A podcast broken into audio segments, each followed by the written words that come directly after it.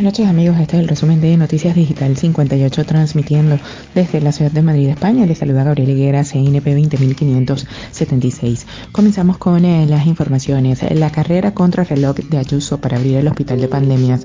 Faltan 500 sanitarios y se inaugura este próximo martes.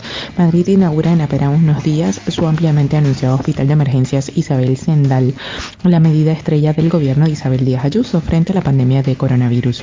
Un centro que el Ejecutivo Regional prevé abrir de manera progresiva, con lo que inicialmente solo se desplegarán 240 de sus camas, así como 16 puestos de UCI y 32 de cuidados intermedios. Para atender solo este primer pabellón, el nuevo hospital de pandemias necesita 669 profesionales entre médicos, enfermeras, fisioterapeutas y demás personal sanitario.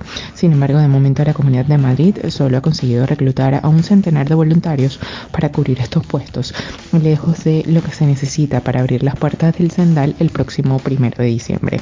El consejero de Sanidad de Enrique Ruiz Escudero ha confirmado este jueves que son 111 los profesionales del Servicio Madrileño de Salud que cumplían los requisitos del proceso de adscripción voluntaria, cuyo plazo concluyó el pasado 22 de noviembre.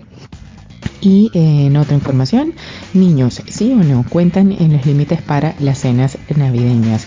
Los niños han sido desde el principio de la pandemia uno de los grupos más relevantes a la hora de gestionar la emergencia sanitaria, desde el cierre de los colegios o la vuelta en septiembre hasta saber si son grupos contagiosos o no.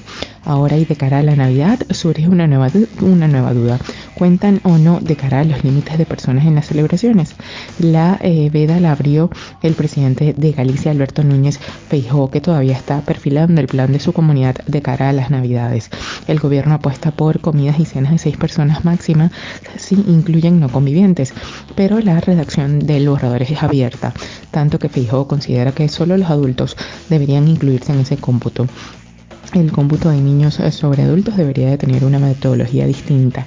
Eh, esto abre la puerta a las que las reuniones sean de seis adultos como recomienda el Ejecutivo Central, a lo que se sumaría un número indeterminado de niños.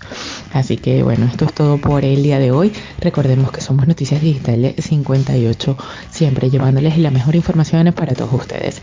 Desde Madrid, España, se despide Gabriel Higuera. Feliz noche.